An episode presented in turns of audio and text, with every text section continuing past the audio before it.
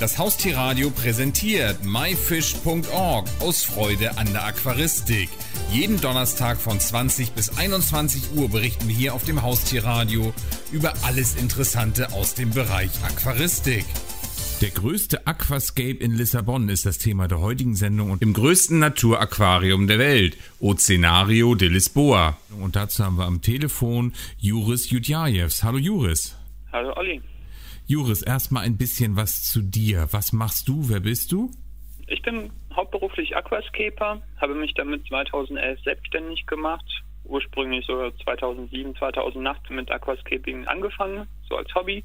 Und irgendwann ist das Hobby eben zum Beruf geworden. Und eigentlich ein Traumberuf für viele, aber äh, wenn man das ganzen Tag ausübt, ist es dann doch äh, schon harte Arbeit. Was genau ist Aquascaping? Aquascaping ist eine kunstvolle äh, Gestaltung von Aquarien, vorzugsweise mit Pflanzen. Da gibt es verschiedene Stilrichtungen und man kann zum Beispiel unter Wasser solche Landschaftsszenen unter Wasser nachbilden oder überflutete zum Beispiel Uferregionen nachbilden. Man kann auch Richtung Biotop gehen, also man kann auch Fantasielandschaften entwerfen, also wirklich sehr, sehr üppig bepflanzte Aquarien. Und diese Veranstaltung in Lissabon ist ja vom ADA. Was genau ist das ADA oder der ADA? ADA ist die Abkürzung für Aquadesign Amano und die Firma von Herrn Amano, Herr Takashi Amano, und er ist quasi so der Erfinder des Ganzen. Ja? Und Herr Amano wurde bekannt durch äh, seine Bilder. Ich glaube, das war Ende der 90er Jahre in deutschen Printmedien seine Aquarien. Das war damals eine Sensation, so ganz flacher Rasen mit Pflanzen. Und anfangs konnte das keiner glauben. Und jetzt machen wir es.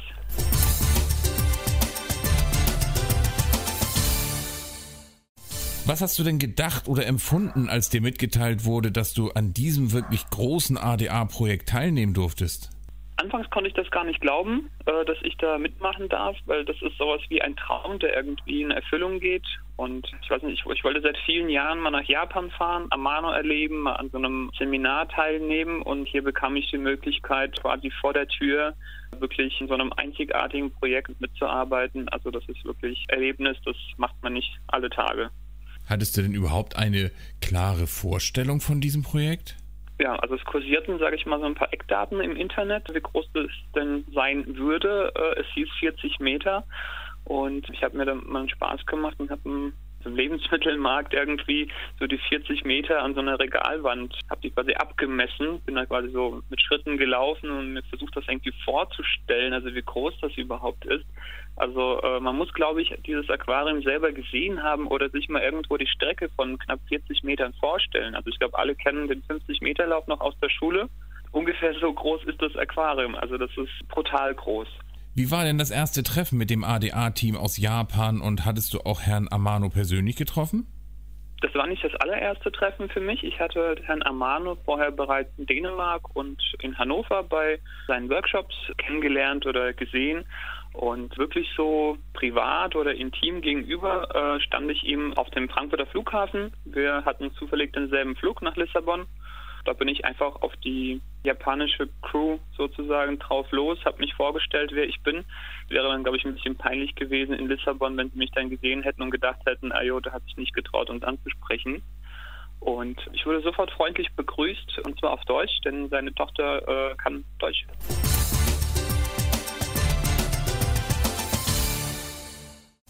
Wie waren denn deine ersten Eindrücke, als du das Oceano de Lisboa betreten durftest, äh, betreten hast und das 40 Meter Aquarium zum ersten Mal live betrachten durftest? Wir wurden erstmal draußen versammelt, wo Herr Amano eines der zahlreichen Interviews gab. Und dann begleitet von einem Kamerateam ging es dann rein in das Ozeanarium. Das Ozeanarium, muss man sich vorstellen, besteht aus zwei Gebäuden. Es gibt quasi so ein Hauptgebäude, wie auf so einer Insel steht, mit einer Brücke, äh, mit einem Nebengebäude verbunden ist. Und dieses Nebengebäude, dort ist dieses Aquarium, wo auch quasi die temporären Ausstellungen stattfinden. Und äh, wir wurden da reingeführt. Ist etwa äh, ein ich weiß nicht, schätzungsweise 30 Meter breiter Raum, so 30 mal 10 ungefähr. Und ja, linke Wand Aquarium, vorne so dieses Längswand Aquarium, rechte Wand Aquarium, so eine Art Hufeisenform. Der komplette Boden war übersät mit Wurzeln. Es standen etliche Paletten mit Steinen da. wir dachten so, jo, geil, das ist mal ein Aquarium, hier können wir uns austoben und dann halt, Moment, wartet mal, äh, die ganzen Wurzeln gesehen, die ganzen Steine. Und dann wurde uns klar, dass das alles noch ins Aquarium rein muss. Und es war einiges auf Arbeit, was dann irgendwie auf uns zukam. Das wurde in dem Moment dann wirklich klar. Ne? Also bis dahin quasi nur gefreut, so, jawohl, wir dürfen da mitmachen und das wird irgendwie total cool. Und dann äh, wurde uns wirklich bewusst, dass es Arbeit ist, harte Arbeit.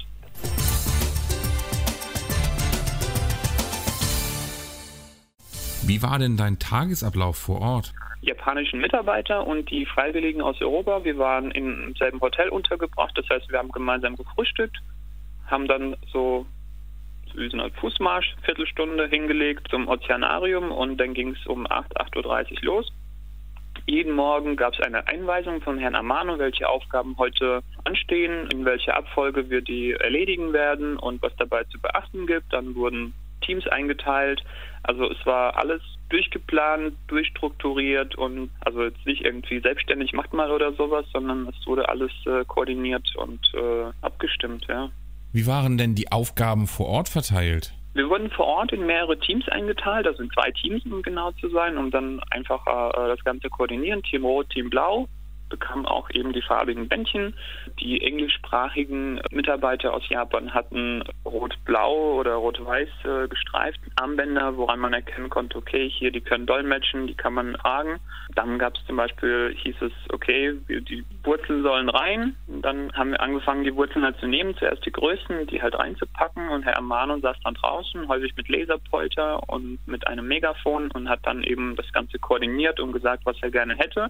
Alles auf Japanisch Japanisch und das wurde uns dann nach und nach übersetzt, dass wir dann auch verstanden haben, was er gerne möchte und äh, wie es jetzt weitergeht. Später, sage ich mal im Verlauf, wo es dann zum Beispiel ums Mooswickeln ging oder um das Pflanzensetzen, da konnten wir schon so mit Eigeninitiative arbeiten. Also vor allem äh, beim Mooswickeln, das war ein kompletter Tag. Da hieß es einfach, okay, wickelt das ganze Holz mit Moos ein.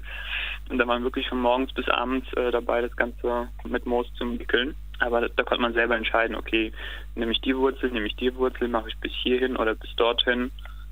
Das war so die selbstständigste Arbeit, weil alles andere war wirklich koordiniert. Das muss hierhin, das muss dahin und zwar klar bestimmt.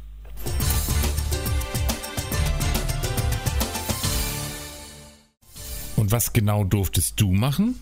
Im Grunde genommen alles. Ich habe geholfen, die Wurzeln ins Aquarium zu, reinzutragen, die drin anzuordnen. Die ganzen Steine mussten rein.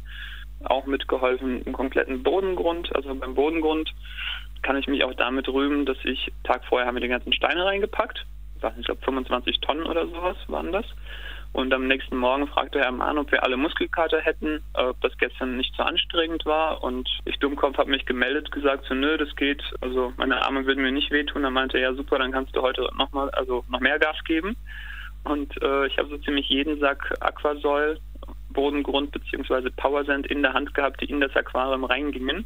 Ja, also das, das war dann schon richtig anstrengend dann an diesem Tag.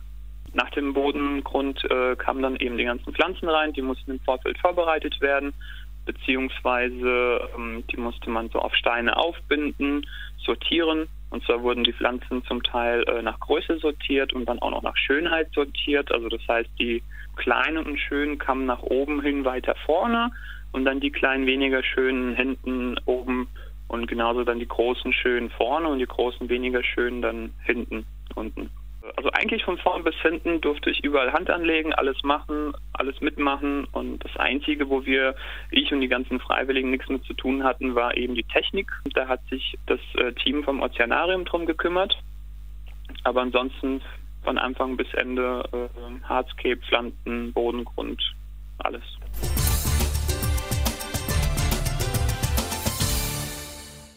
Nun ist das Leben ja nicht nur Arbeit, wenn man da schon mal in der netten Gegend ist. Hattet ihr dann auch ein bisschen Freizeit und was habt ihr da gemacht? Thema Freizeit war sehr einseitig gestaltet. Wir fingen früh morgens an und haben in einem wahnsinnigen Tempo so bis sechs durchgearbeitet. Klar, Mittagspause, aber das war wirklich eher für die Nahrungsaufnahme bestimmt.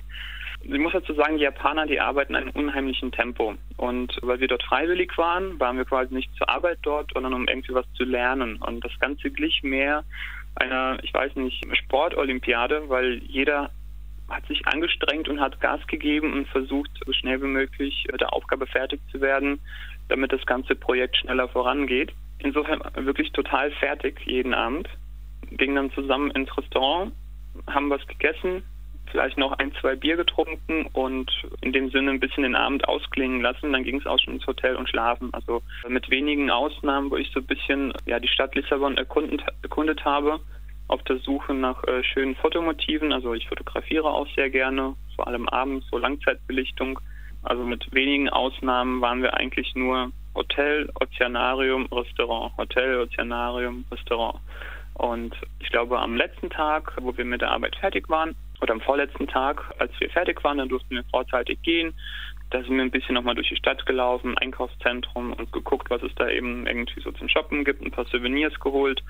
Und am letzten Tag, da haben wir einen Ausflug unternommen zusammen mit Herrn Amano und ganzen Japanern mit dem Bus haben wir uns so Sehenswürdigkeiten angeguckt.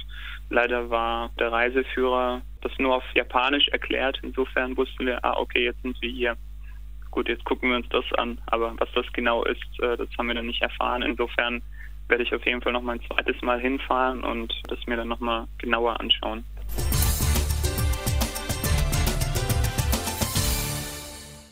Was ist denn nun dein Fazit von diesem Projekt und deinem Aufenthalt in Lissabon?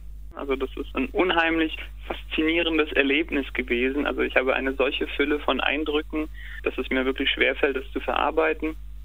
Ich habe ganz, ganz viele Bilder gemacht, jeden Tag Tagebuch geführt, werde das Ganze auch in einem ausführlichen Bericht beim Aquaristikmagazin beim Dene Verlag veröffentlichen und auf meiner Seite lernskeben.de.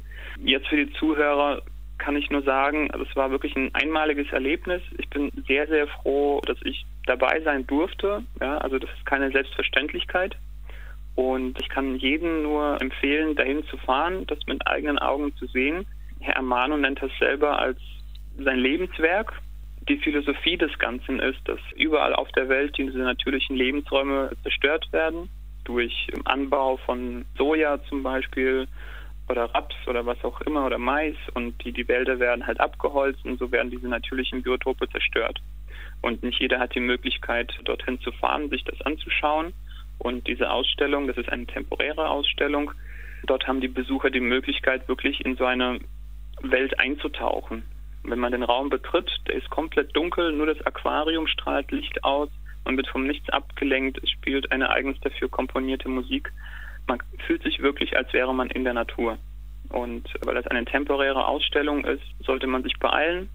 Das Ganze wird in 30 Monaten, so heißt es glaube ich im Moment, dann wieder umgestaltet werden. Dann wird es vielleicht wieder was ganz anderes dort gemacht. Insofern ist es dann ein Stück Geschichte, ist wie ein Kunstwerk, was eben verewigt wird in den Eindrücken. Also das wird man in fünf Jahren, in zehn Jahren dann nicht mehr erleben können, also nicht mehr so in der Form. Deswegen ist es wichtig, jetzt hinzugehen. Die Ausstellung macht jetzt Ende April, am 22. April auf. Ich empfehle es jedem, fordere jeden auf, dorthin zu gehen, sich das anzuschauen. Für jeden, für, jeden, für den äh, Japan und die Galerie viel zu weit entfernt war. Das ist äh, eine einmalige Chance. Also alle auf nach Lissabon. Juris, vielen Dank für das spannende Interview. Olli, gern geschehen. Das war die Sendung myfish.org aus Freude an der Aquaristik. Die gesamte Sendung gibt es natürlich auch zum Nachhören und Downloaden unter www.haustier-radio.de, dann in dem Bereich Shows und myfish.org aus Freude an der Aquaristik. Eine neue Ausgabe gibt es hier auf dem Haustierradio wieder am Donnerstag um 20 Uhr.